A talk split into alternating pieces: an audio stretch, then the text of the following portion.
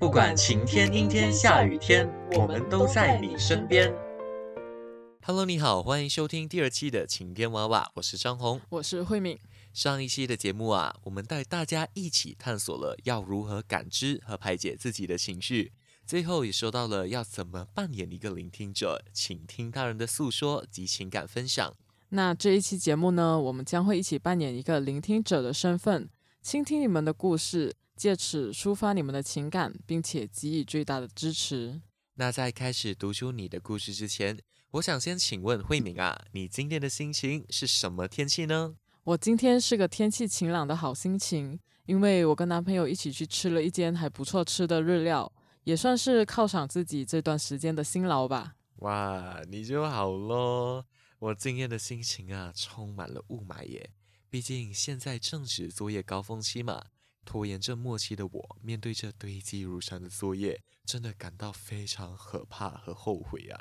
哎呀，你这么一说，我也有功课还没完成呢，但几乎都在按部就班的进行中，所以也还好。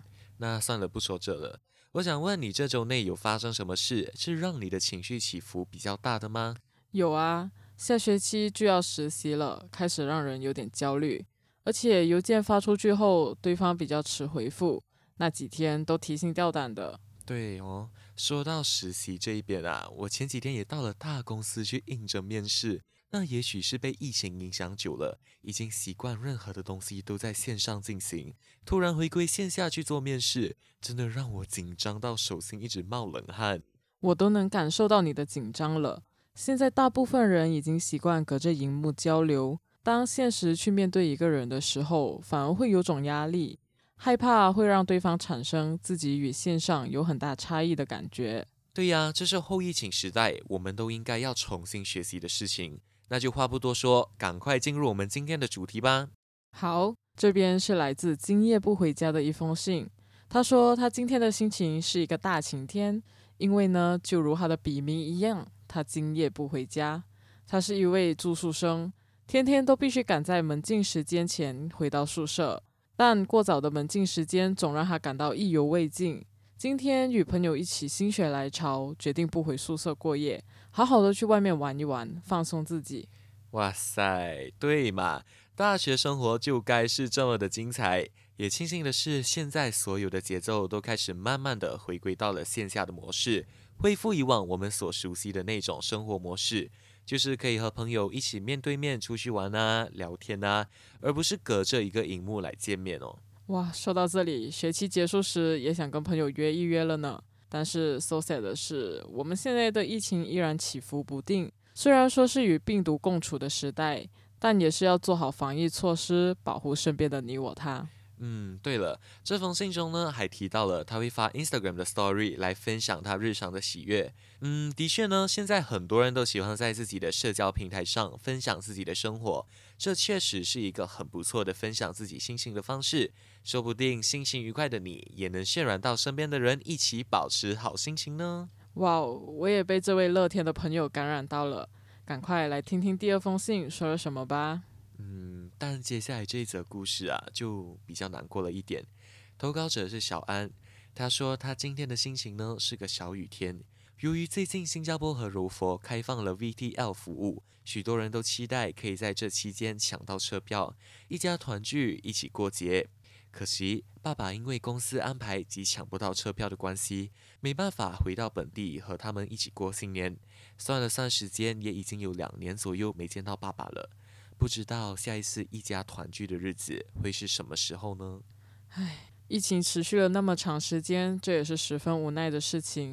现在也只能期盼疫情早点结束，让你们能够早日团聚。既然短时间内见不了面，那么就在空闲的时候多联络爸爸，关心他的生活，也分享自己的近况吧。对呀，其实我个人的经历呢，跟这位小安的经历蛮像的。我父亲目前也在新加坡，没办法回来。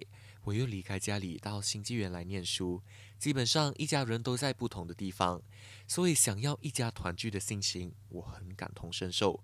就像是慧明所说的，目前我们也只好常常打电话给家人，关心一下他们吧。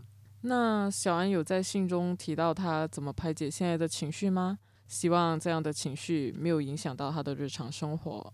有耶，小安有在信中提到说，其实这个想念家人的情绪，并不会影响自己的生活太多。但是就是在某些时候遇到挫折啊，或是遇到一些委屈的时候，才会特别的想爸爸。这种时候呢，如果情况允许的话，小安都会直接打电话给爸爸，或者是直接讯息爸爸诉说今天的心情。这样挺好的，找到能排解自己情绪的方式，又不会被自己的情绪影响到生活。最后还是要祝福小安，希望你能早日与父亲团聚，到时给彼此一个拥抱吧。好了，那现在呢，我们进入下一则故事吧。第三则故事是来自我们投稿者建成的故事。信中他提及了近几日因雨一直下不停，雪龙区许多区域都遇上了水灾。建成表示，虽然目前居住的地区是属于安全的范围。并没有发现任何水灾可能发生的迹象，但是他很担心，要是雨继续这样下不停，或许自己居住的地区也难逃水灾的命运。因此，看着窗外下不停的雨，他的心情也是个乌云密布的大阴天。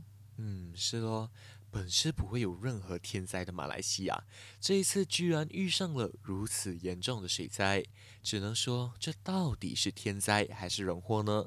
确实啊，看着窗外下不停的大雨和电视上各种播报的淹水地区，很难不让人感到害怕和不安呢。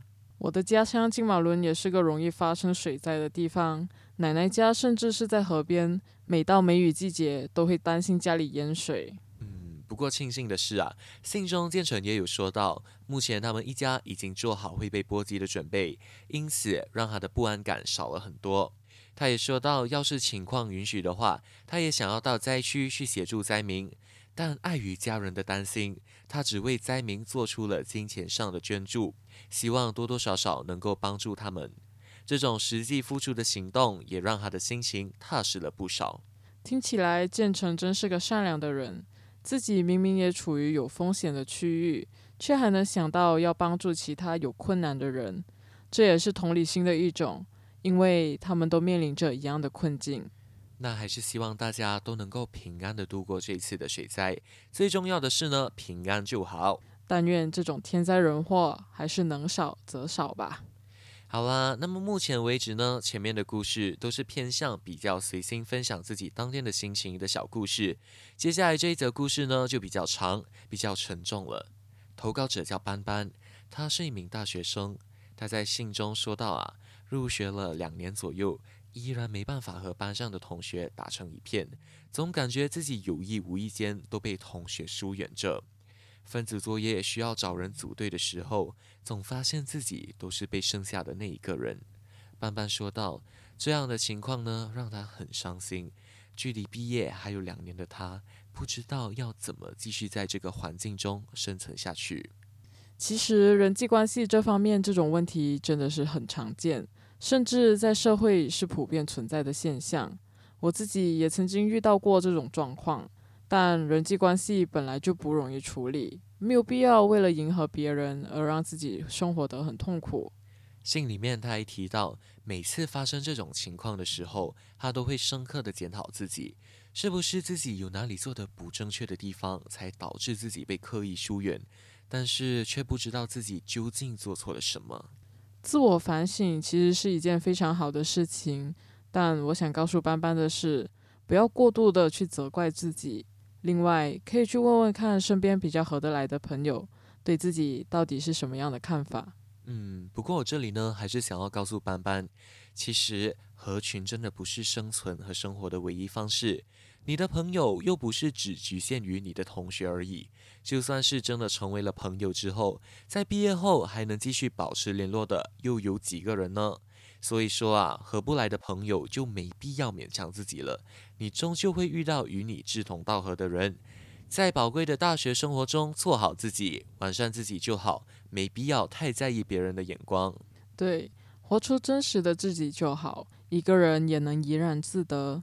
你应该去享受自己的生活，而不是让自己陷入别人带来的不快乐之中。或许有的人性格上没有办法做到立刻改变，但是要学会放过自己。如果真的没有办法跟自己的同学玩在一起，却想要拓展自己的交友圈子的话，不妨试试看和同学以外的人交流呀，像是系上的学长姐或是学弟妹，加入几个有兴趣的社团，还有一个是在选修课上的时候认识更多的朋友。总之啊，就想一想高中的你是怎么交朋友的，现在就怎么交朋友就好啊，不要担心这么多，顺其自然就好。只要多为别人着想一点，贴心一点，交朋友其实真的不是一件难事。对了，这边还有一件事情呼吁各位大学新鲜人。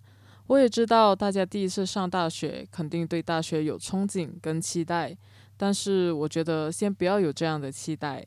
有时候可能自己真的想得太美好了，反而对不符合想象的大学生活会感到很失望。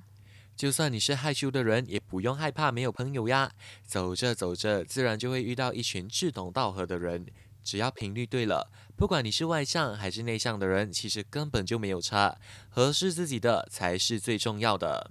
好啦，那接下来最后一则故事呢，就是今天整期节目都还没出现的情绪，那就是生气了。